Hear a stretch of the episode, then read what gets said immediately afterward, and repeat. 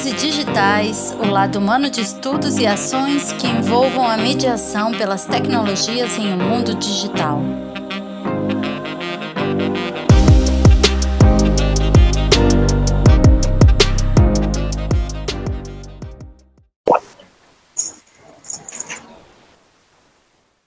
Oi, boa tarde, sejam todos bem-vindos e bem-vindas. É, aqui nós estamos com duas convidadas hoje na nossa live do projeto Humanos e Digitais, do grupo de estudos Sistema Didático da UFSC, da Universidade Federal de Santa Catarina. Meu nome é Juliana, eu sou bióloga formada pela UFSC, mestranda da linha Educação e, Educação e Comunicação do programa de pós-graduação da UFSC. Participo também do grupo do tema didático. E hoje a gente está aqui para conversar com duas convidadas, a Leida Cartoon e a Sofia Nestrovski, É, vou apresentar rapidamente as duas. A, a Sofia Nestrovski é co-roteirista e apresentadora do 20 Mil Léguas, podcast de ciências e livros. Ela é mestre em teoria literária e literatura comparada pela Universidade de São Paulo e autora da HQ Viagem em Volta de uma Ervilha.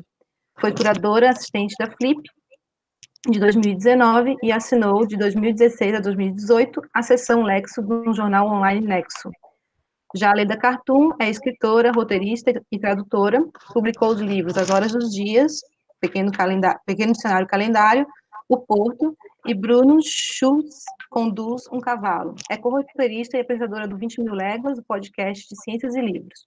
Traduziu O Peso e a Graça, de Simone Weil, e é mestre em literatura pela, francesa pela Universidade de São Paulo. Bom, as duas estão aqui para a gente conversar com a gente.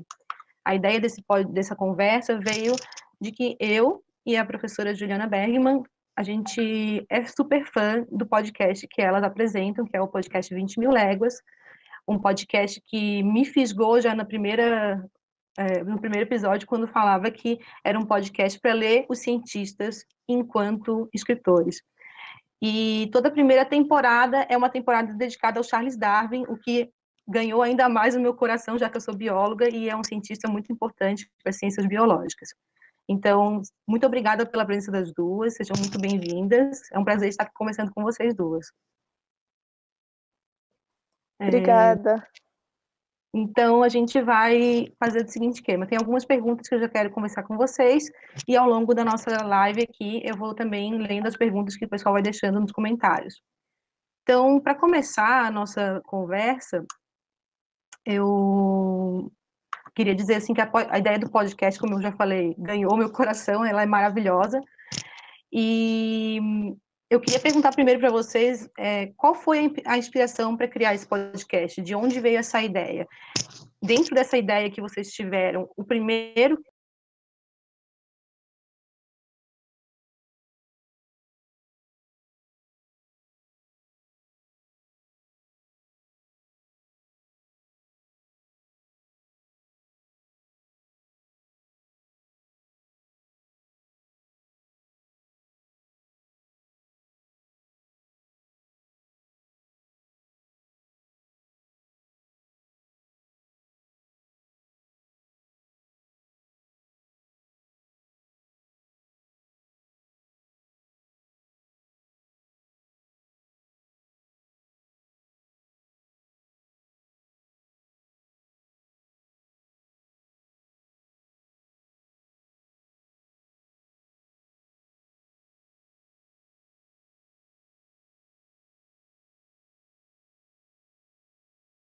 por vários motivos, mas esse também de ser uma coisa de recuperar esse trabalho que a gente fez, como, né, olhando agora para ele como um todo.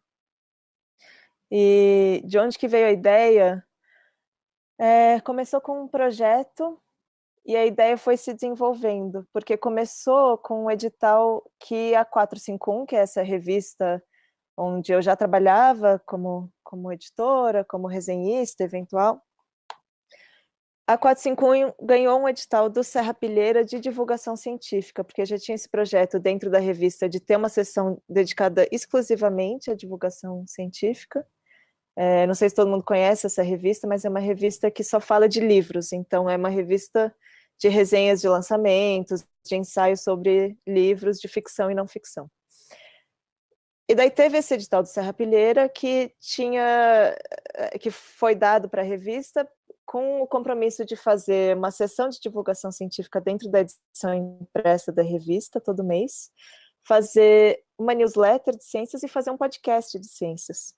Mas isso tudo estava muito, tava muito em aberto e a gente não participou desse processo do edital porque a gente ainda não estava na revista, eu e a Leda.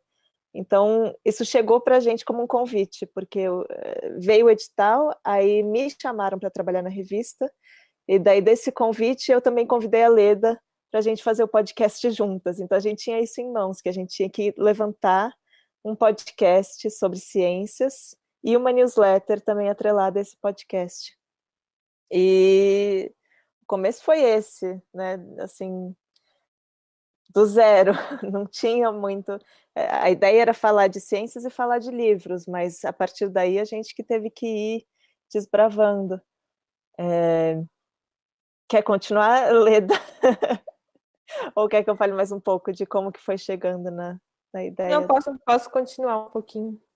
É, também queria, antes de tudo, agradecer o convite de vocês. Acho que isso que a Sofia falou é muito importante mesmo. A gente passou esse, esses últimos meses muito imersa em todo esse processo que a gente está começando a contar como é que começou.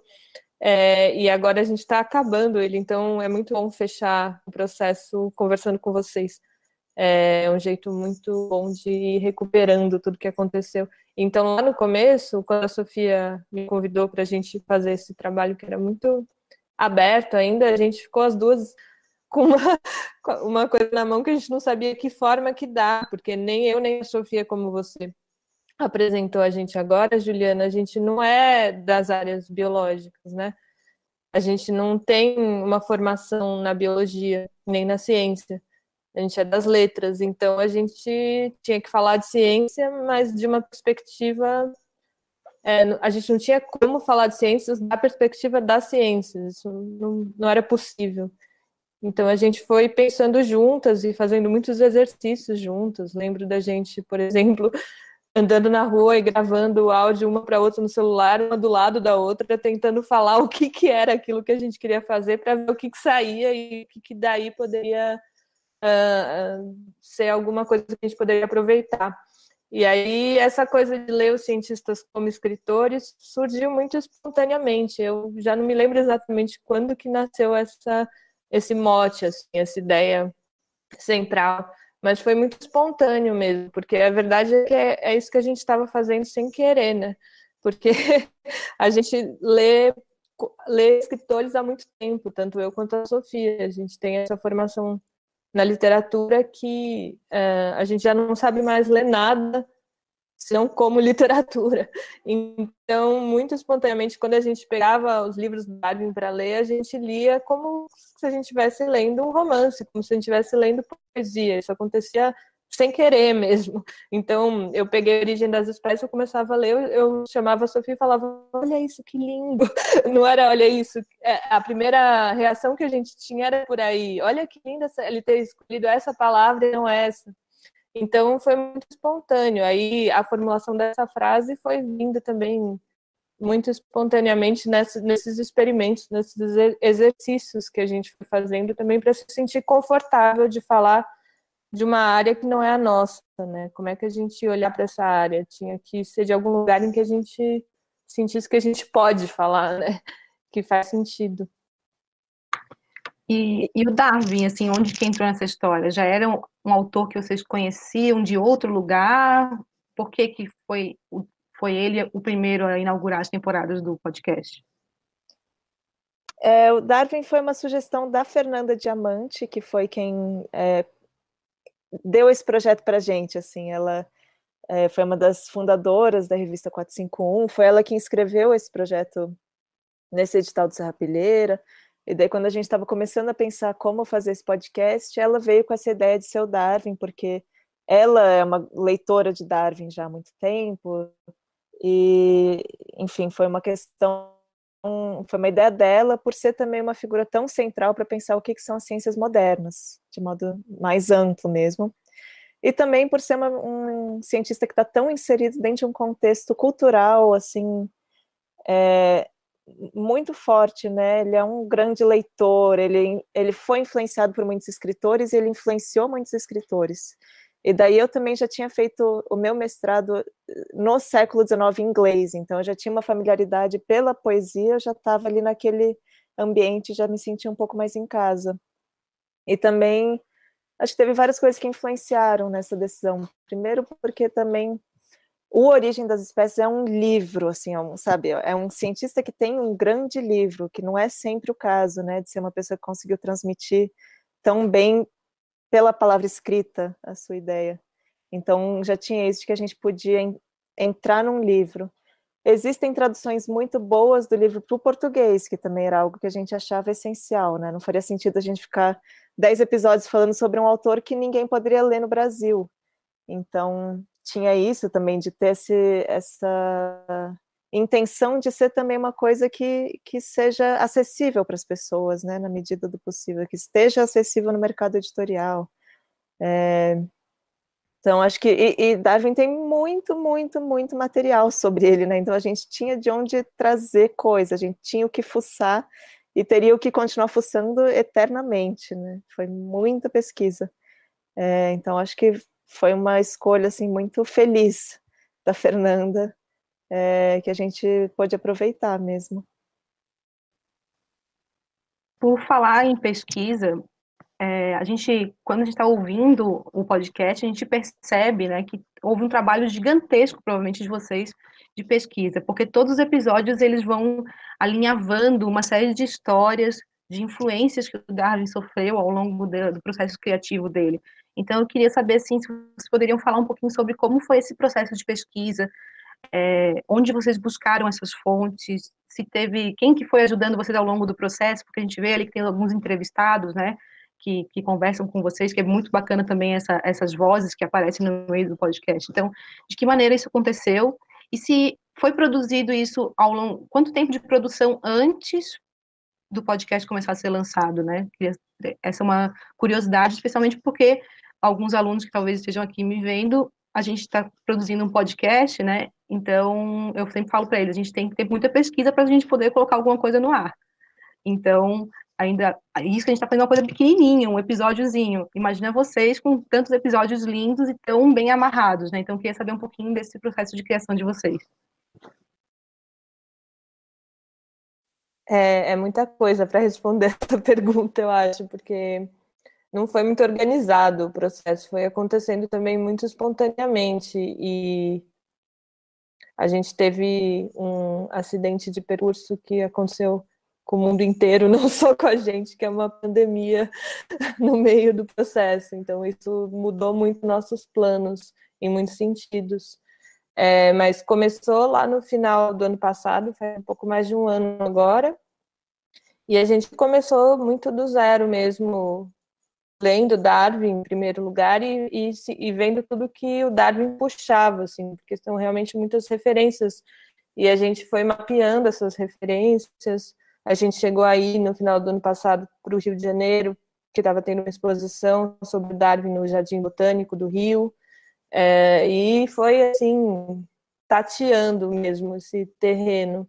E aí a gente, as conversas com os entrevistados foram essenciais para a gente, porque elas não só foram importantes para os episódios, mas para a gente mesmo. A gente aprendeu muito ouvindo esses pesquisadores e eles deram muitas direções para a gente, para onde a gente tinha que ir com a nossa pesquisa. Então, conversar com Pedro Paulo Pimenta, que é o tradutor do Origem das Espécies para o português, é, e que participa de alguns episódios, é, com a Maria Isabel Landim, que é pesquisadora e curadora do Museu de Biologia, é Museu de Zoologia da USP, Museu de Zoologia da USP. É, foram pessoas muito, muito importantes para a gente, porque eles eles conhecem muito do Darwin, muito do século XIX, muito da importância dos museus naquele período, da importância por exemplo, do Malthus é, para a teoria do Darwin, o Pedro fala muito sobre isso. E aí, a partir das coisas que eles trouxeram, a gente soube por onde seguir no nosso caminho. Então, os entrevistados foram, primeiro de tudo, uh, professores para a gente, orientadores para a gente seguir, e aí a gente foi aproveitando as, fontes, as referências que eles trouxeram para continuar pesquisando. E aí a ideia inicial era lançar o podcast no começo desse ano, em abril. É, e aí começou a pandemia logo antes do lançamento, que, é, desculpa falar isso, com uma pandemia tão horrível e tão infeliz e tão trágica em tantos sentidos, para a gente foi uma benção, porque a gente teve um tempo a mais que é, a gente conseguiu parar um pouco e esse tempo foi essencial para o podcast se tornar o que se tornou. A gente conseguiu, acho que para muita gente que teve possibilidade, privilégio de fazer uma quarentena e de ficar em casa, é, teve um aspecto disso que foi interessante, porque a gente conseguiu recuar um pouco, olhar um pouco para as coisas com um pouco mais de tempo e calma. Isso foi muito importante para o processo do podcast. É, a gente conseguiu dar mais tempo para cada episódio, reformular coisas. Então, teve episódios que a gente escreveu tudo de novo. A gente já tinha um, um roteiro escrito, a gente percebeu que ainda não era isso, que a gente foi aprendendo como usar as entrevistas, incorporar as entrevistas nos roteiros. Foram muitos aprendizados diferentes, não só o aprendizado da ciência, do Darwin, da biologia, mas também o aprendizado de como fazer um podcast, como escrever um roteiro que é para ser ouvido e não lido. Eu e a Sofia, a gente escreve, trabalha com escrita, mas a gente nunca tinha escrito algo que é para ser escutado, e é outra, outro tipo de escrita. Então, também foi um aprendizado isso. Foram muitas pesquisas e muitos aprendizados mesmo ao mesmo tempo. É, quer falar, continuar, Sofia?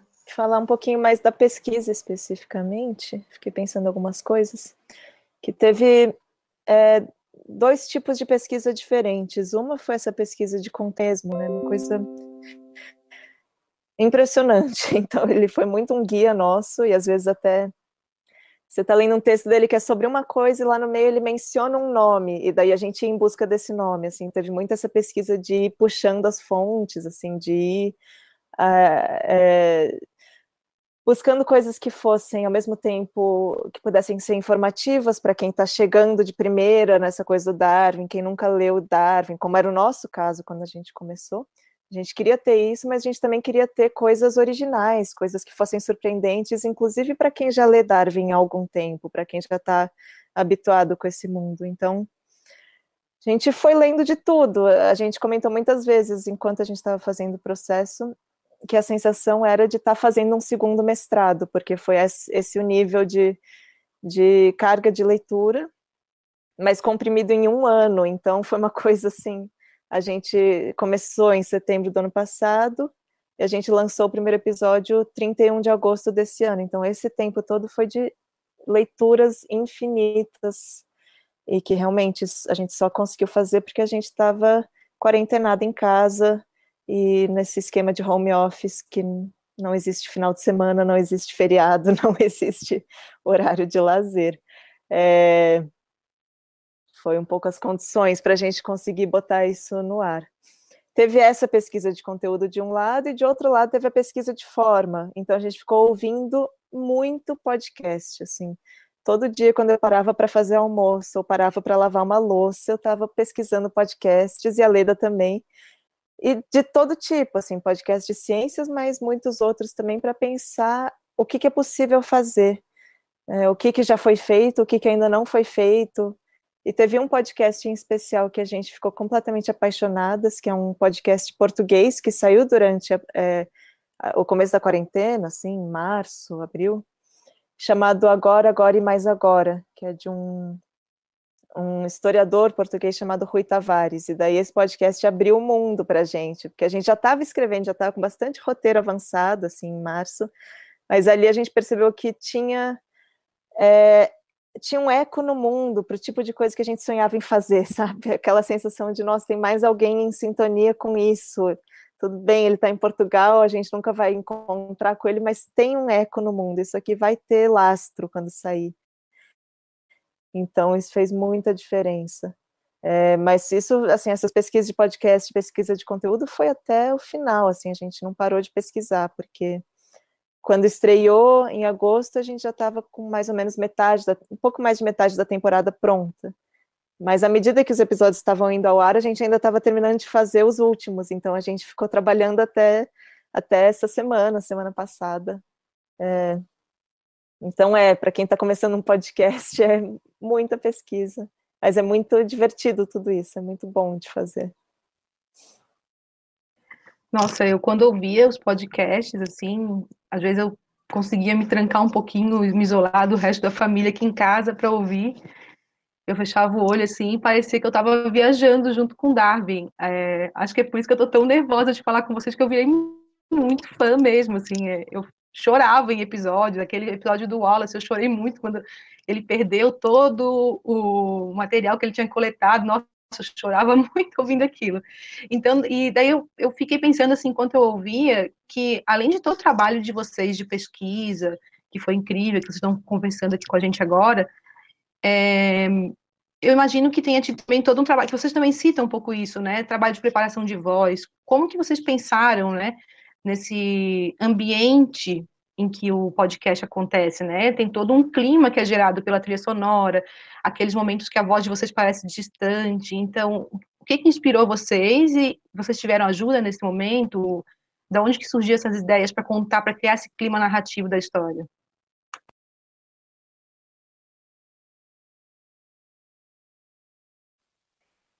E agora, quem responde? Começa aí, eu continuo.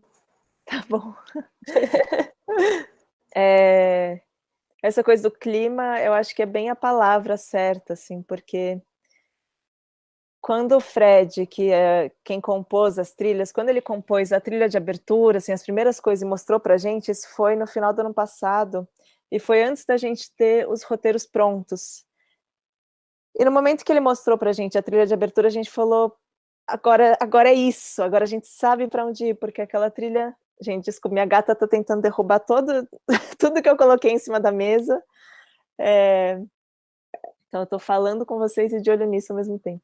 Mas quando o Fred mostrou pra gente a trilha, a gente entendeu o que, que ia ser o podcast, porque ele deu o clima pra gente, ele deu o tom do que, que a gente ia fazer. Isso, nossa, foi incrível, assim, foi emocionante quando a gente ouviu a trilha. É...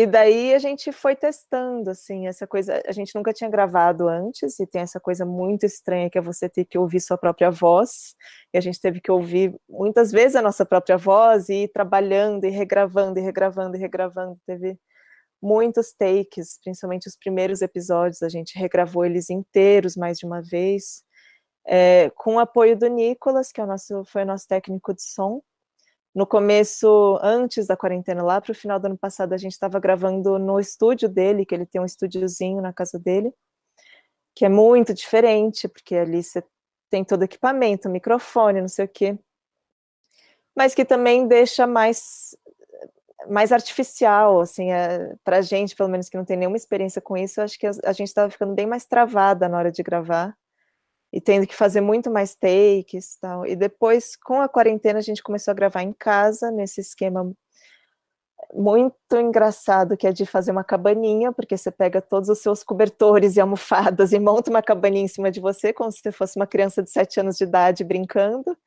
É, era um pouco assim que a gente se sentia.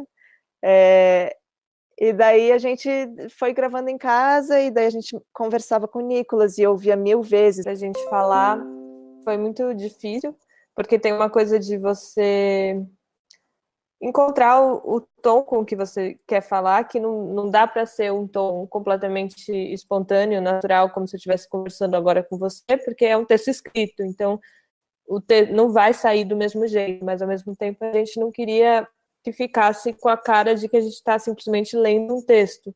Então foi um, foi um trabalho mesmo, um processo de encontrando, desencontrando, encontrando de novo é, como falar esse, esse texto que a gente tinha escrito, que era o nosso próprio texto, mas que falado soa de um jeito muito diferente do que escrito.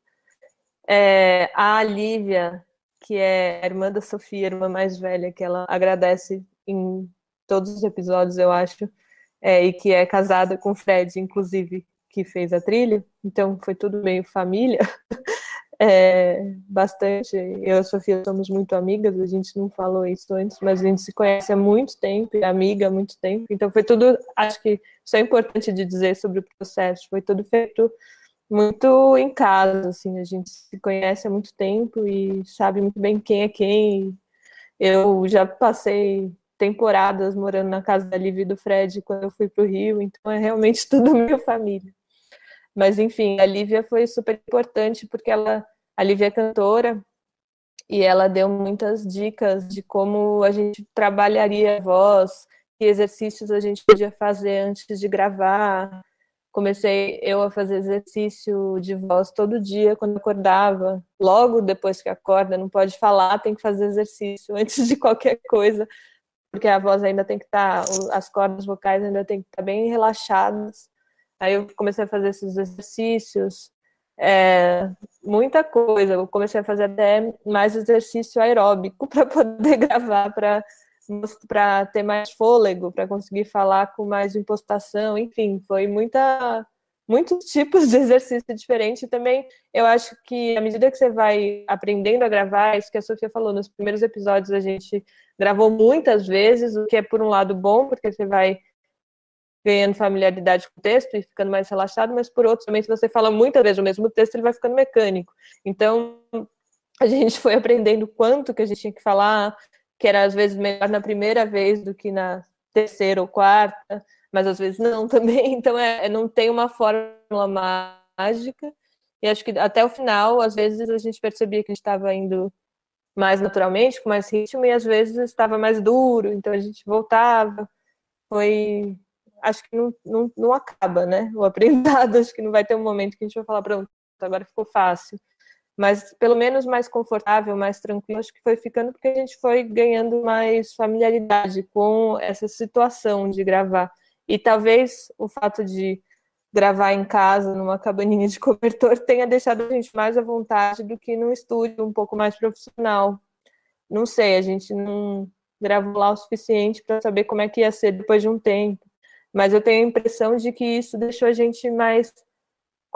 deixou a nossa voz um pouco mais íntima, é, uma sensação de mais intimidade na voz pelo fato da gente estar nessa situação que é gostosa para a gente, assim, é divertido, é meio uma grande aventura de fazer uma cabaninha e de repente ter sete anos e estar tá lá falando escondida um segredo no ouvido de alguém.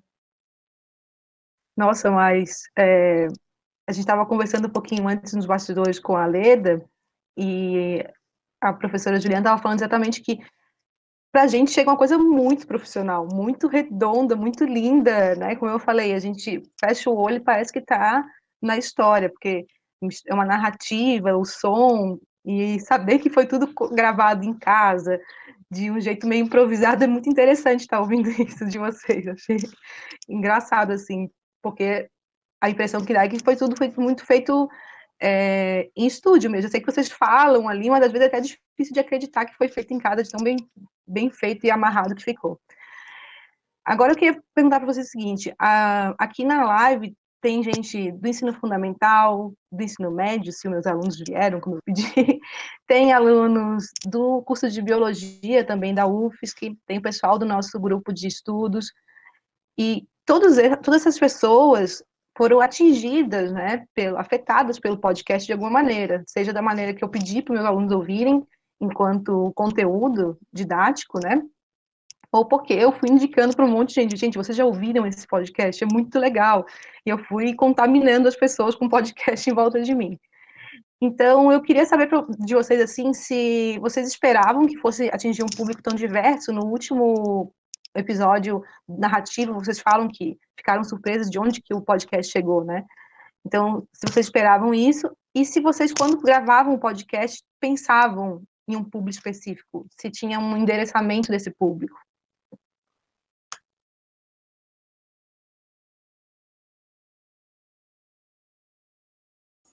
É difícil saber quem fala primeiro. É, então, vou falar um pouco a gente não fazia ideia, na verdade, a gente não sabia onde é que ia chegar, nem como, e isso foi realmente uma surpresa. A gente tinha desejos, vontades de que a gente saísse um pouco da nossa bolha, assim, porque é, no mundo da literatura, imagino que na maioria dos mundos dessas pequenas áreas, a gente fica falando sempre para a gente mesmo, né? É muito difícil falar em ter interlocutores de outras áreas e, e atravessar um pouco essas bolhas e criar umas bolhas pelo menos um pouco maiores do que as que a gente costuma estar tá confinado, assim. E a gente queria muito isso, a gente queria muito poder, justamente, por exemplo, tá em, que o podcast pudesse ser usado em sala de aula de alguma forma. A gente queria conversar com pessoas da ciência, da biologia, e não só com pessoas da literatura, que a revista 451 é principalmente é as pessoas que leem e que escrevem, principalmente na revista 451, são da literatura. Apesar de que com esse edital do Serra Pilheira, justamente começou a ter uma sessão de divulgação científica e isso já se expandiu, o que foi muito legal.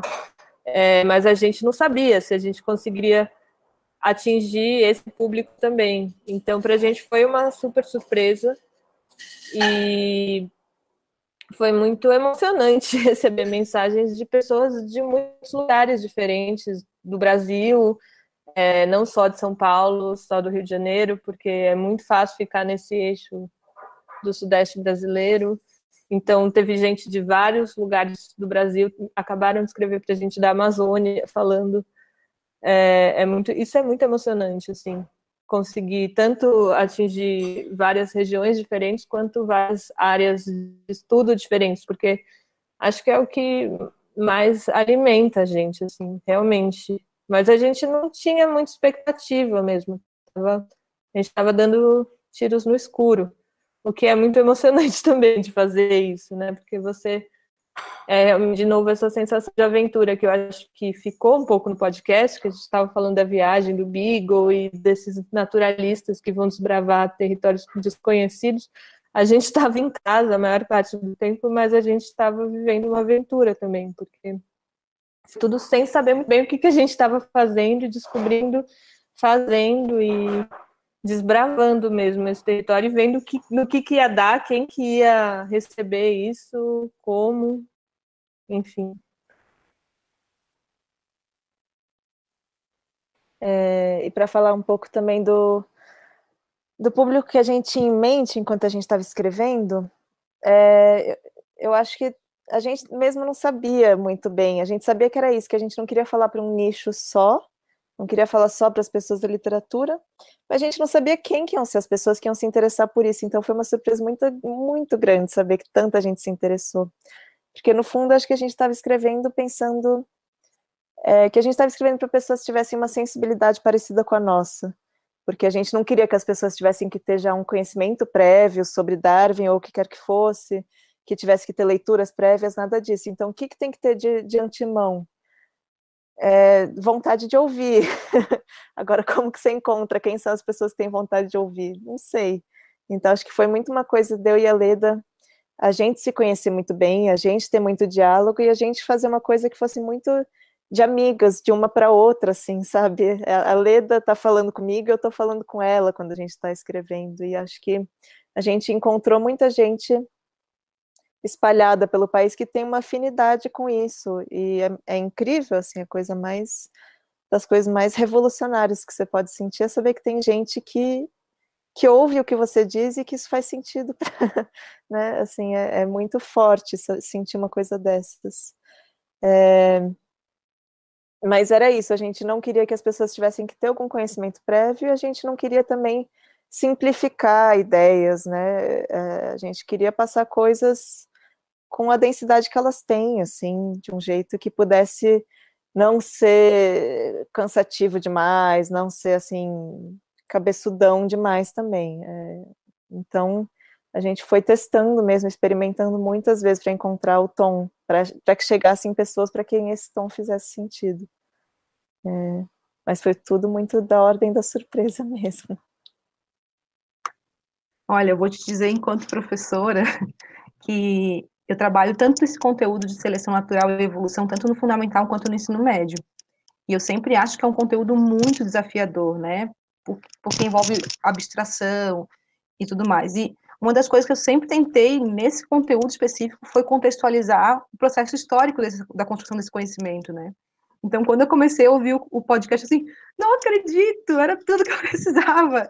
Já cheguei mandando para os alunos, né? Porque realmente é, é um processo. É, o podcast ele concentra a divulgação científica, mas também contextualizando aquele conhecimento, que é o que falta muitas vezes, né, pra, no ensino de ciências em geral. É, daí eu quero aqui engatar uma outra pergunta, que é o seguinte: aqui no, no sistema didático, a gente tem estudado as humanidades digitais, né? E uma pergunta que a gente que nos inquieta muito em relação às humanidades digitais é de que maneira a gente consegue é, transpor a humanidade nessas mídias digitais, de que maneira a gente consegue realmente é, ser humano nesse meio, né? E daí a minha pergunta para vocês é a seguinte: vocês acham que o podcast de vocês conseguiu dar, fazer um caminho nesse sentido?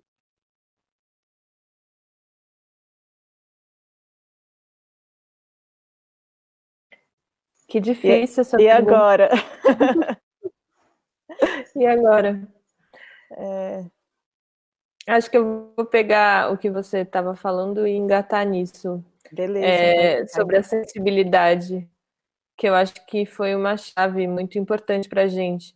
É, de, na verdade, o que a gente queria e o que. A gente queria conversar com pessoas sensíveis, eu acho, no fundo, assim, e não sei se isso responde a sua pergunta de alguma forma, mas eu acho que a gente foi, isso que a Sofia falou daquele podcast português, o Agora, Agora e Mais Agora, eu acho que tem algo nessa chave, assim, de a gente não conhece o Rui Tavares, que é o autor desse podcast, é, a gente não conversou com ele, mas a gente conversou muito com ele. À distância, sem que ele saiba.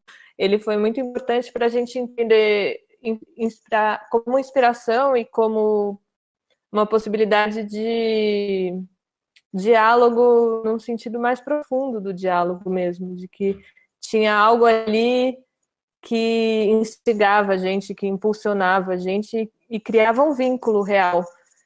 E ele ele está lá em Portugal, ele estava gravando isso nos Açores, a maior parte é, dos episódios foram gravados nos Açores e a gente está aqui em São Paulo. Mas é, para mim não, não, sei se tem algo mais humano do que isso, é, do que esse tipo de vínculo que se forma, que muitas vezes é mais real, mais uh, instigante e mais sensível do que muitos vínculos reais e, e é, concretos que acontecem todo dia. Uh, a gente às vezes uh, se relaciona com as pessoas de uma forma muito mecânica, muito superficial. E o que a gente queria era instigar outros níveis assim de, de conversa. Foi o que aconteceu justamente com a gente quando a gente estava ouvindo. Então, nesse sentido, acho que sim, que eu sinto isso, que, que a gente, de alguma forma, pelo menos a nossa busca é essa de ter esse, essa humanidade é, transposta por, pelo meio que for. E eu acho também que o fato de eu e a Sofia sermos muito amigas e, e termos um vínculo entre a gente de amizade, em primeiro lugar, e de muita conversa há muito tempo, também possibilitou isso, porque eu acho que no fundo é isso, criar vínculos e recriar vínculos e reinventar esses vínculos a partir de sensibilidade, de uh, da gente perceber as coisas e falar, olha isso, no final é isso, assim, é, eu vejo uma coisa bonita, eu tenho vontade de mostrar para a Sofia e falar, olha isso, olha que lindo. E ela, eu sei que ela vai perceber coisas que eu não percebi e vai me mostrar essas coisas, assim como eu estou mostrando para ela. E era um pouco isso que a gente queria fazer é, com outras pessoas, que a gente queria mostrar coisas, e falar, olha, olha isso, gente, tem isso no mundo. Acho que é um pouco isso. Adorei, Leda. É, eu acho que tem uma coisa também que quando a gente estava fazendo esse trabalho, a parte dos roteiros era muito parecido com o trabalho de estar tá escrevendo um livro, por exemplo. E depois a parte da gravação era muito parecida com estar tá fazendo teatro. Então acho que tinha essas ideias por trás que não são assim, não nasceram com a internet, né? Não nasceram com o mundo digital. É, é claro que muita coisa foi possível graças ao meio também, né? E também, junto com o podcast, a gente teve essa newsletter, que foi muito legal de fazer também, que a gente pôde ir, ir aumentando é, todas as referências que a gente foi citando no, nos episódios, a gente pôde ter um lugar para onde escoar, assim, esse universo de coisas que a gente foi levantando. Então, é muito legal isso, que essas essas possibilidades que esses novos formatos, que esses formatos digitais oferecem também, porque um livro não tem como ter isso, né? Tudo que não coube dentro de um livro que você escreveu, você tem que escrever um outro livro para dar conta ou deixar de fora, e a gente não precisou ter que, ter que fazer esse tipo de corte, a gente não teve que fazer esse tipo de opção, né? A gente teve espaço para poder explorar mais coisas graças ao, ao meio digital. A gente chegou em muito mais gente do que um livro poderia chegar, assim, pensando em números mesmo, eh, um livro no Brasil sai com uma tiragem de mil, dois mil exemplares, três mil, se você sabe que vai fazer sucesso, né? Assim, é, em média, são esses os números. Um podcast chega em muitos mais ouvidos, se você olhar pelo número de, de plays ali. Então, é muito legal isso. assim, é emocionante mesmo, tem uma coisa de de, de que a internet também vai possibilitando esse tipo de acesso a pessoas diferentes numa espécie de rede misteriosa, porque você, a gente não sabe bem quem são as pessoas que estão ouvindo. Tem algumas que escrevem para gente, às vezes a gente tem alguns sinais que aparecem e é muito legal, é, como a gente já falou, como a Leda falou, perceber que esses sinais vêm de pessoas de áreas muito diferentes. Mas na maioria a gente não sabe quem são os ouvintes. E isso é emocionante também, porque a gente sabe que a gente está falando para pessoas que estão ali meio é, espalhadas, meio invisíveis para nós. É, então, tem uma coisa de, de aventura mesmo, de estar no meio digital, assim, tem uma coisa de misterioso, de, de muito novo. Hum. E nesse momento de pandemia, né, é, em que a gente está muito digitalizado, então Acho que é muito necessário essa sensibilização, essa escuta, né? essa humanidade, como eu perguntei para vocês. É, falando nisso, o número de podcasts tem aumentado bastante né, nos últimos tempos, e eu acho que na pandemia teve um boom, tanto na produção de novos podcasts, quanto também de ouvintes. Eu sou uma pessoa que passei a ouvir podcasts na pandemia, né? como a, como a Leda falou, a, Leda não, desculpa, a Sofia falou, ou lavando louça, fazendo comida, tô lá ouvindo podcast. E o podcast de vocês, ele me prendeu muito, porque é muito diferente da maioria dos podcasts que a gente tem, que trabalha com entrevistas, que também são legais, só que é outra pegada, né? Eu queria perguntar para vocês, como é que vocês veem esse cenário em relação aos podcasts, né? Tanto para produção cultural, artística, quanto também se vocês acreditam que isso pode ser uma produção importante educa é, no meio educacional também. E a outra pergunta, né, já alinhavando todas elas, é: você já tinha feito podcast antes ou não? Foi porque foi uma ideia mesmo que um desafio por conta do edital que vocês comentaram no começo da entrevista?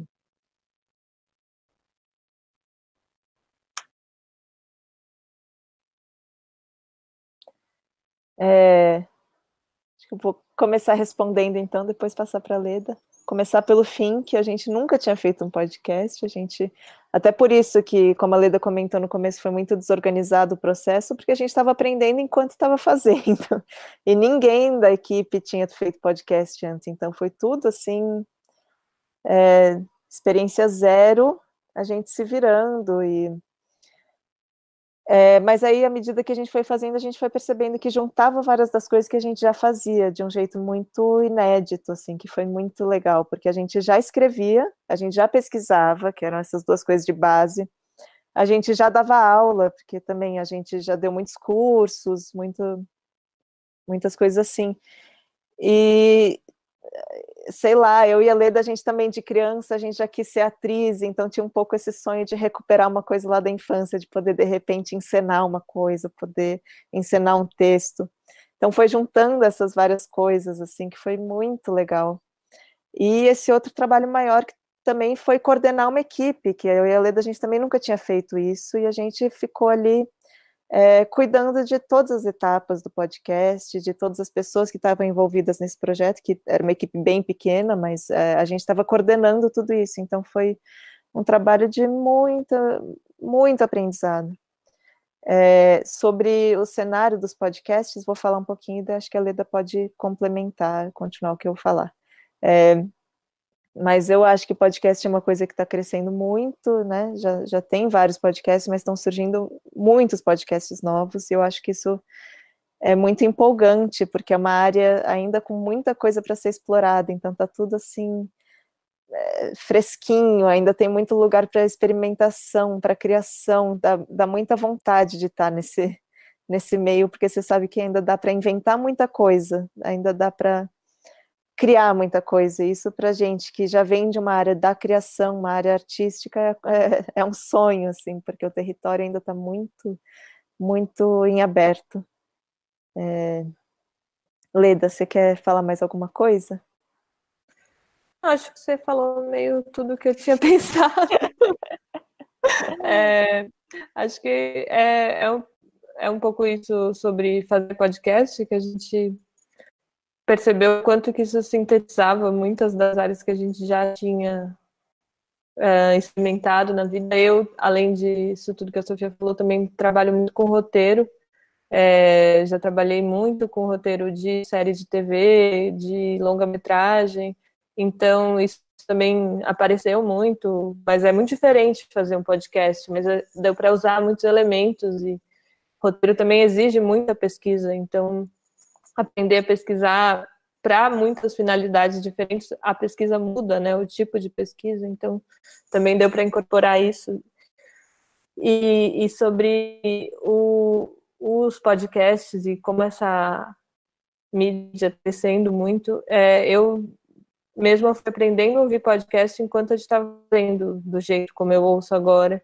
E é muito, é muito gostoso mesmo de ouvir fazendo, porque você aprende muito, talvez não tenha nada melhor para ensinar a fazer alguma coisa do que é, entrar em contato com isso e, e vendo como é, e quanto mais você vê, mais você entende como é que o processo deu. Então, quando eu trabalhava, o trabalho até hoje com roteiro de série de TV, eu começo a assistir muita série, porque você já não está mais assistindo a série em si, você está assistindo os roteiristas lá atrás fazendo essa, essa série funcionar. E aí, agora, ouvindo podcast é a mesma coisa. Eu estava ouvindo alguns podcasts diferentes, e aí eu fico ouvindo e já imaginando como é que isso virou o que virou, como é que chegou no meu ouvido desse jeito. Você, você, tudo começa a ficar mais transparente, né? Então, você não vê mais as coisas uh, como um resultado, mas como um processo ali atrás, e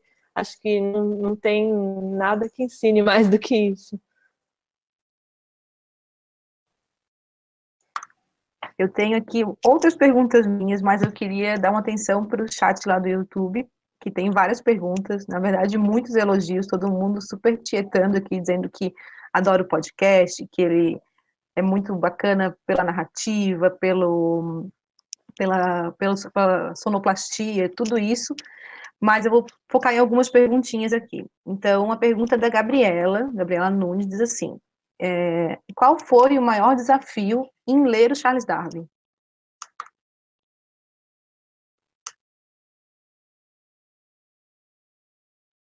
É, eu acho que a teoria da seleção natural é uma teoria muito difícil, é, de verdade difícil. É uma, um ser vivo selecionado naturalmente. é, porque a gente já tinha aprendido de escola, assim, uma coisa meio remota no passado, e achava que sabia do que se tratava, mas quando você vai ler mesmo, assim, uma teoria muito complexa e que a gente achava que tinha entendido e de repente escapava, e depois entendia melhor, e até ir é, costurando mesmo, e, e, até esse conhecimento assentar levou bastante tempo, então eu acho que é um pensamento difícil. Eu acho que tem muita coisa ali de contextualização histórica e cultural que faz uma diferença profunda. Então, você saber que o Darwin estava escrevendo isso durante a Revolução Industrial, por exemplo, e saber que ele chegou nessa ideia quando uma das maiores questões na mente de todo inglês, é, assim, educado, culto, era o medo da superpopulação, que vem lá do Thomas Malthus, que vem por uma série de questões. Eu acho que ter tudo isso em mente faz uma diferença enorme e até no estilo de escrita, assim, esse estilo é, que se parece muito com o de outros romancistas do século XIX inglês, por exemplo. Então foi muito foi muito gostoso também poder fazer essa leitura do Darwin, porque a gente ia lendo, cada um está com as suas interferências de é, minha gata já está no meu colo agora, ela sossegou. É, mas foi muito legal poder ir lendo Darwin junto com essas referências da literatura. E isso fez uma diferença enorme para mim, porque eu enfim, fiz meu mestrado nesse período, né, no século XIX, em inglês, e tinha uma autora que eu amava, que a gente fala dela num, num dos episódios, que ela se chama George Eliot, que eu já lia ela fazia tempo, é das minhas autoras preferidas, e daí teve esse efeito contrário, assim, de que quando eu li o Darwin, eu entendi ela muito melhor. Eu saquei que tinha coisas nela que eu não estava percebendo, que era uma influência profunda do Darwin, do pensamento científico. Ela estava falando diretamente disso, e como eu não tinha esse conhecimento, eu passava por cima, assim, sem perceber. Então, teve esse efeito também, o Leo Darwin, de que ele facilitou outras coisas. É. Quer falar um pouquinho mais, Leda? Acho que pode passar para a próxima pergunta, assim a gente vai continuando. Não sei se. Ai, Sofia, achei lindo esse teu movimento com a George Eliot e tudo mais, muito legal. Tá, outra pergunta aqui é, da Gabriela também, ela fala assim, qual, como foi o processo de investigação desde os autores que inspiraram o avô do Darwin até chegar no Darwin?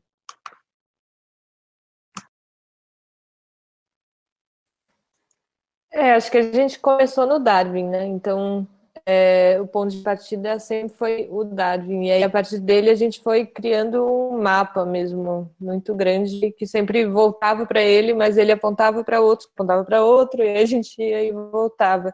A gente, inclusive, fez em vários episódios, talvez todos, a gente fez uns mapas do episódio para conseguir entender todas as referências e como elas se conectavam uma com a outra.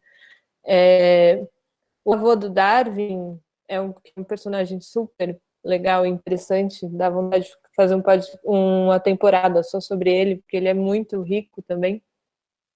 É, veio, a gente começou a estudar a família do Darwin e a gente foi chegando nele, porque toda a família do Darwin é muito interessante e muito culta e tem o avô do Darwin estava escrevendo, o outro avô do Darwin da, do lado materno é, fazia cerâmica, era fazia cerâmica, parece que ele era um ceramista artesanal, assim, ele tinha uma indústria de cerâmica que existe até hoje.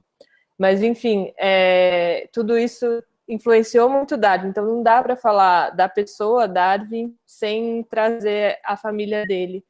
É, mas a gente começou a entender que a gente precisava contextualizar o Darwin na, na história não só da família, como na história do século XIX até do século XVIII, né? A gente faz, a gente volta um pouco quando a gente fala do Erasmus Darwin.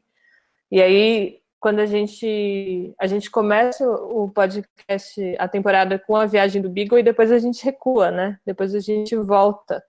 A gente deixa o Darwin lá no navio e volta para o século XVIII, volta para a avó dele. A gente fala até um pouco de Aristóteles lá atrás, pra enfim, tudo isso foi acontecendo muito porque a gente foi aprendendo, fazendo, pesquisando é, e percebendo que não dá para começar do Darwin. O Darwin não começou do zero, né? Ele século XIX já tem muita coisa atrás dele, muita coisa acontecendo e, uh, tem alguns teóricos que a gente leu que dizem que a teoria da seleção natural era uma ideia pronta para ser tida. Isso é, foi uma coisa que a gente leu logo no começo, que é uma coisa muito intrigante essa formulação, né? Uma ideia pronta para ser tida, porque é, Se vocês ouvirem o, a temporada até o final, a gente fala do Wallace, que teve uma ideia que parece muito com a teoria da seleção natural do Darwin. Tem várias diferenças, mas tem muita coisa em comum e é muito curioso que um outro naturalista na mesma época, que também é inglês, tenha chegado numa formulação tão parecida com a seleção natural. Isso não é à toa, né? É, isso acontece por causa de um contexto histórico. Então a gente foi entendendo à medida que a gente lia e pesquisava o quanto esse contexto é determinante para tudo que a gente estava falando. Então foi por isso que a gente foi chegando nessas outras todas referências, desde o avô do Darwin até o Cuvier, por exemplo, que a gente fala na França, que uh, tava, começou a entender de onde vem o que, que são os fósseis e que eles, as espécies se extinguem, elas não, não duraram para, não duraram, não existem desde sempre nem duram para sempre. Enfim, tudo isso é importante. O Lamarck, também francês, que estava falando já de evolução e, e, o quanto isso, se não tivesse tido Cuvier e Lamarck, não teria tido Darwin, seria impossível. Se tivesse tido Malthus, não teria tido Darwin. Então, enfim, todo esse contexto histórico é um, foi entender também que o cientista não existe sozinho, ele só existe porque existem muitos outros, e uma rede inteira pensando e dialogando. Eu quero só complementar uma coisa de tudo que você falou, Leda que isso de ler um autor buscando as referências, buscando as vozes que vêm antes dele, que estão ali dentro do que ele escreve, isso é uma ferramenta da crítica literária. É isso que a gente aprende a fazer na faculdade de letras, basicamente. Assim, você lê um livro e lê o que está por trás desse livro, né? Lê os autores que influenciaram, lê é, o momento social que você consegue perceber através do livro. Isso tudo são ferramentas é, são as nossas ferramentas, as nossas ferramentas, pessoas é, que vieram de uma formação em letras. Então, é, eu acho que é isso. Esses anos que a gente passou na faculdade de filosofia e letras da USP foi muito aprendendo a fazer esse tipo de leitura. Me veio uma pergunta agora na cabeça. É, vocês chegaram em algum material muito curioso que vocês utilizaram para fazer o podcast? Ou que tipo de material especificamente vocês pesquisavam? Eram materiais. Aí vocês citaram o Stephen Jay Gould, entre outros autores, né? Mas vocês chegaram a ler né, Darwin mesmo, em punho próprio? Eu lembro que tem um episódio que vocês até comentam sobre a letra dele, né? Eu queria saber que contato que vocês tiveram com isso. E aí, ia fazer outra pergunta, esqueci, daqui a pouco eu lembro.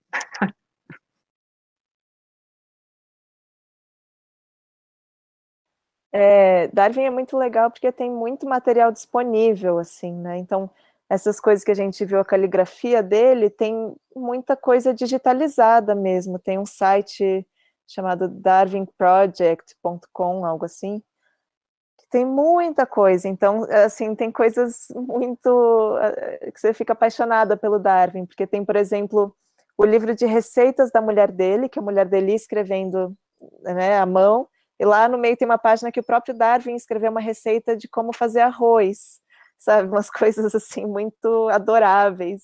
É, ou fotografias da casa dele, que ele tinha, por exemplo, é, um escorregador para as crianças dentro de casa, né? Tem a escada e na escada tem um escorregador de madeira e um monte de almofada para os filhos dele poderem ir descendo, escorregando. Ou os manuscritos originais da origem das espécies, que muitos deles têm no verso um desenho de algum dos filhos. Então tem, nossa, é muito material, é, muito apaixonante que a gente encontrou. É, e muitas dessas coisas a gente foi colocando nas newsletters que estão lá, e para quem quiser ver isso, está tudo no site da revista 451, é, que é, é revista 451 por extenso, e daí lá tem uma seção de podcasts e dá para ver todo esse material do qual a gente está falando, porque foi, nossa, infinitas curiosidades. É... Quer falar um pouco mais, Leda? É muito fácil sentir que você conhece o Darwin, você é amigo dele, que você está se correspondendo com ele. Essa sensação que dá, porque realmente é uma pessoa que deixou muita coisa. Deixou tudo, ele escrevia tudo, ele tem mil cadernos e tudo foi registrado, organizado, documentado, então a gente tem e tudo é acessível, então é, é muito diferente da história do Wallace, que perdeu é, a maioria das coisas que ele tinha coletado quando ele viajou para o Brasil uma história muito triste. Eu também fiquei muito mal quando eu li a primeira vez. Aquele momento em que ele vai falando de tudo que ele tinha guardado, de tudo que ele tinha documentado e tudo se perdeu, é muito, muito triste. E é o contrário do Darwin. O Darwin nunca parece que nunca perdeu nada. Parece que está tudo guardado ali, que a gente pode ter acesso pela internet a vida inteira dele, desde as coisas mais banais, como a receita de arroz, até o momento em que ele tem o um insight para entender a teoria.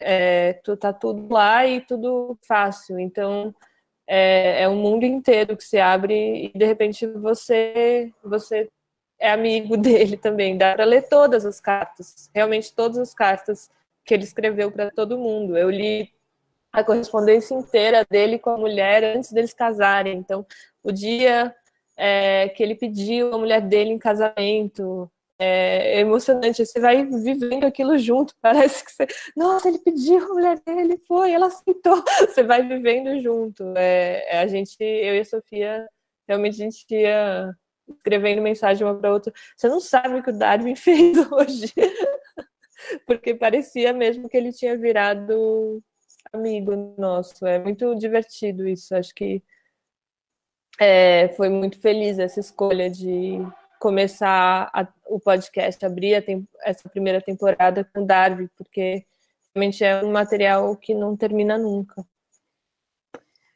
De, vocês estão narrando essa questão de ter muito material, né? E realmente o Darwin é esse personagem que tem uma carreira muito longa e todo um tempo de produção muito longo que torna ele uma figura muito interessante, né?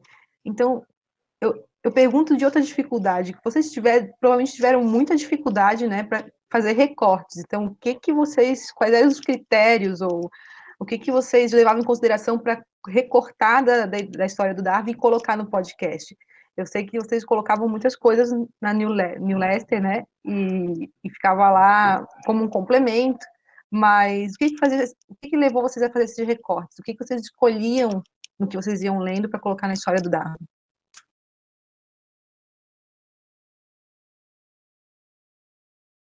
Eu acho que cortar foi uma das coisas mais difíceis mesmo.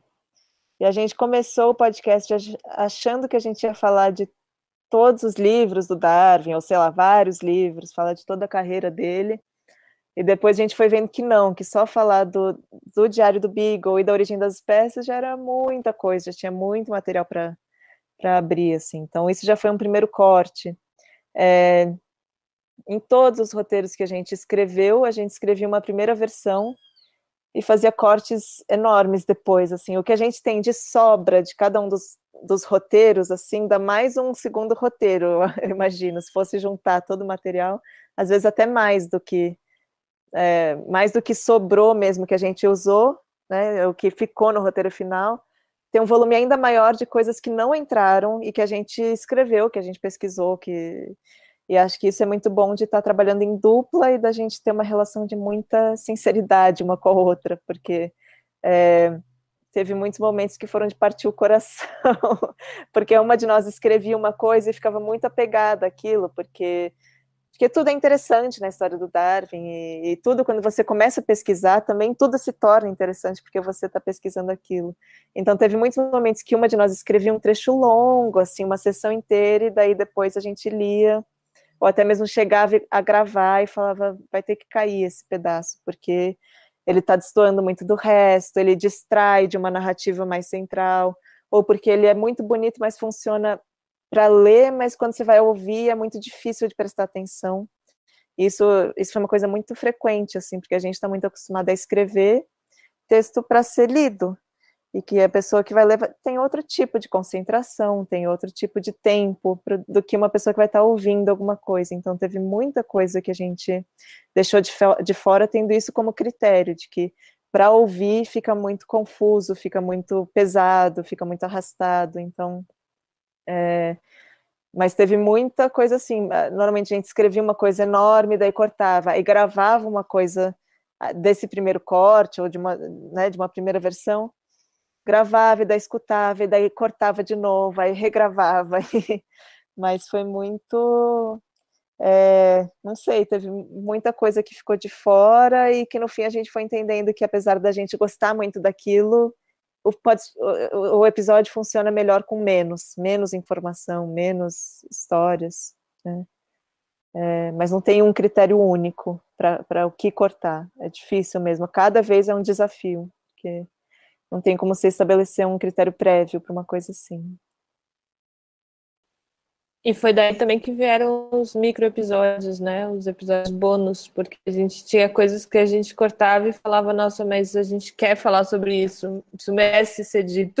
E aí a gente acabou fazendo esses episódios menores, em que a gente dava destaque para alguma coisa que nasceu de dentro dos episódios, mas foi cortada e que a gente não sabia onde colocar, e ia saber que isso de alguma forma complementaria to, tudo que a gente estava falando na totalidade, assim. Então a gente fez os micro episódios assim. Mas realmente a primeira ideia de temporada era completamente diferente do que virou. A gente queria falar, atravessar a vida inteira do Darwin, no final a gente ficou nesses 20 anos da concepção da origem das espécies que já já isso porque já deixou muita muita coisa de fora.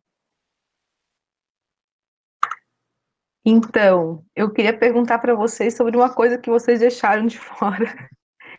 E se vocês chegaram a ouvir sobre isso, ler sobre isso. É, como eu falei no começo da conversa, eu sou da UFSC, né? Então, na UFSC a gente tem no CCB, no Centro de Ciências Biológicas, um, um prédio, inclusive, dedicado a um, a um, naturalista chamado Fritz Miller. O Fritz Miller ele era um colono alemão que viveu em Blumenau e ele viveu aqui como é, trabalhava na roça mesmo e ao mesmo tempo continuava com seus estudos sobre a Mata Atlântica. E ele foi correspondente do Darwin durante muito tempo. Inclusive, ele cinco anos depois da origem das espécies, ele lançou um livro que se chamava Para Darwin, é, compilando né, uma série de conhecimentos que para corroborar com a ideia do Darwin. Então, não sei se vocês chegaram a ter alguma, alguns ruídos sobre essa história ao, ao longo da pesquisa de vocês, se vocês deixaram de fora porque já estava muito longo.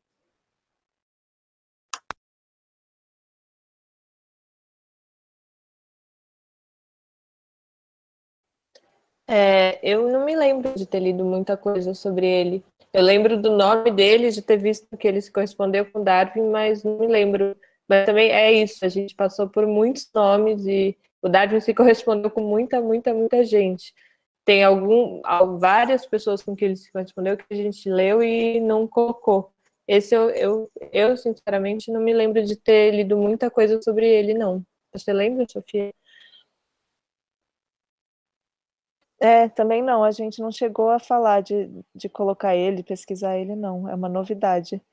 É, mas teve muitos nomes, assim, fundamentais que ficaram de fora, porque ia levar muito para outro caminho. Então, por exemplo, o Humboldt, que seria essencial para entender mais do contexto do Darwin, principalmente o jovem Darwin na viagem do Beagle, seria muito legal falar de Humboldt, e teve ouvintes que, que perguntaram se a gente não ia falar dele e tal, e foi uma decisão, assim, de deixar de fora, porque ia abrir um leque grande demais e a gente também não, não ia dar conta de entrar em tantos assuntos que são todos interessantes e tudo dá vontade de falar, mas não.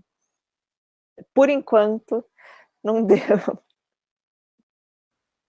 Gente, é, lá na, no, nos comentários do YouTube tem várias perguntas que eu acho que já foram é, respondidas ao longo aqui. Tem vários elogios. O professor Leandro fala que o podcast, o 20 mil Léculos é o único podcast que ele escutou inteiro, todos os episódios, e ainda escutou alguns mais de uma vez. É, tem outros que falam que se sentem na casa de Darwin, enfim, vários comentários com vários elogios que acho que depois vocês podem dar uma olhadinha lá no YouTube. E daí, para encerrar a nossa conversa, é, tem várias pessoas perguntando isso. Vai ter outras temporadas do 20 mil léguas? Já tem uma um, um, cientista, autor que vocês estão pensando para uma próxima temporada? Quando vai ser? As pessoas, né, não tem, não dão descanso para ninguém. Então, eu também quero saber. Então, você já tem aí uma ideia do que pode vir pela frente? A gente ainda não pode falar. ainda, ainda não podemos. Assim que for possível, é claro que a gente vai divulgar tudo que a gente puder, mas ainda não podemos. E antes de mais nada, a gente precisa de férias, um pouco. É, e daí, eu queria aproveitar também para concluir isso, uma coisa que eu senti muita falta de eu mesma dizer é que a gente foi chamadas para fazer esse projeto, Darwin foi uma novidade, mas é, é, que a gente é apaixonadas por ciências também. Isso é uma coisa assim, a gente vem do mundo da literatura e tudo mais, mas poder falar de ciências foi assim, nossa, veio direto para o coração. é, eu durante a faculdade, durante meu mestrado, eu li muita coisa de divulgação científica, como leituras paralelas, ou até às vezes eu estudei um poeta no meu mestrado, que é um poeta que, chamado Wordsworth, que a gente fala dele no, no, na temporada, algumas vezes, que é um poeta da natureza, ele está o tempo todo assim, um dos, cantando a natureza, falando sobre a natureza, sobre a relação do homem com a natureza, então isso sempre foi uma coisa assim, muito forte para mim, então uma alegria, assim, uma realização de vida poder fazer esse podcast. Eu no meio desse processo vim, me mudei aqui para a roça, então agora fico é, convivendo com galinhas e com minhocas, e minha vida também tem muito disso, apesar de eu não ter nenhuma formação, eu e a Leda, a gente não tem nenhuma formação é, de fato como cientistas, mas a gente está nesse meio com muito apaixonadas, e é, é muito bom poder ter essa essa troca com, com o meio das ciências. É, já que a gente não pode falar sobre o futuro, é, o que para falar é disso também, porque eu acho que tem uma coisa para mim, pelo menos acho que para a Sofia também, por tudo que a gente já conversou, de uma realização de um sonho de infância, assim. Eu quando era criança, meu sonho era treinadora de golfinhos e eu era louca por baleias e eu ficava pesquisando sobre a vida no fundo do mar e para mim isso nunca deixou de ser um mundo mágico assim. E quando eu fui fazer faculdade, eu fui fazer letras, mas tinha alguma parte de mim que falava, nossa, por que eu não estou indo fazer biologia? Por que eu não estou indo estudar o fundo do mar? Isso sempre ficou em algum lugar. Então, de repente, falar de ciência e conseguir fazer suas pontes foi uma forma de trazer essa mágica para para a vida, de certa forma, e deixar de ser um sonho ali no fundo do pensamento. É, e, e, acho que o mais legal foi que a gente, eu pelo menos, não perdi esse encantamento. É, e acho que talvez se eu tivesse feito biologia talvez isso tivesse acontecido. Eu acho que essa ponte entre as áreas, é, porque isso aconteceu, eu estou falando isso não por, pela biologia em si, mas porque às vezes a gente vai estudando uma coisa muito a fundo e se encerrando numa área e vai perdendo encantamento. Então, isso aconteceu comigo muito com a literatura.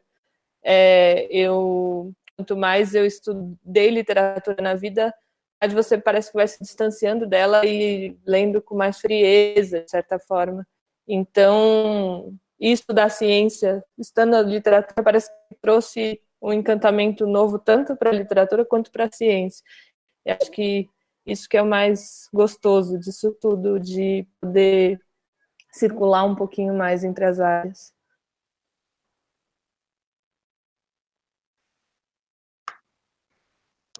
Que bom, que bom conversar com vocês e realmente eu acho que a palavra encantamento é uma palavra que é, traduz muito a minha sensação em ouvir o podcast, porque no trabalho de vocês a gente consegue perceber todo o trabalho duro de pesquisa. Eu, perguntei para vocês aqui, mas era uma coisa que parecia que eu já sabia, né? Todo, todo esse trabalho que vocês produziram é, e todo esse encantamento da narrativa de vocês mesmo, acho que é o que fez esse podcast ser um trabalho lindo, incrível e que eu vou sempre espalhar a palavra por aí. Gente, eu queria agradecer muito a presença de vocês, por terem é, atendido tão prontamente quando eu pedi, é, quando eu convidei vocês para esse evento.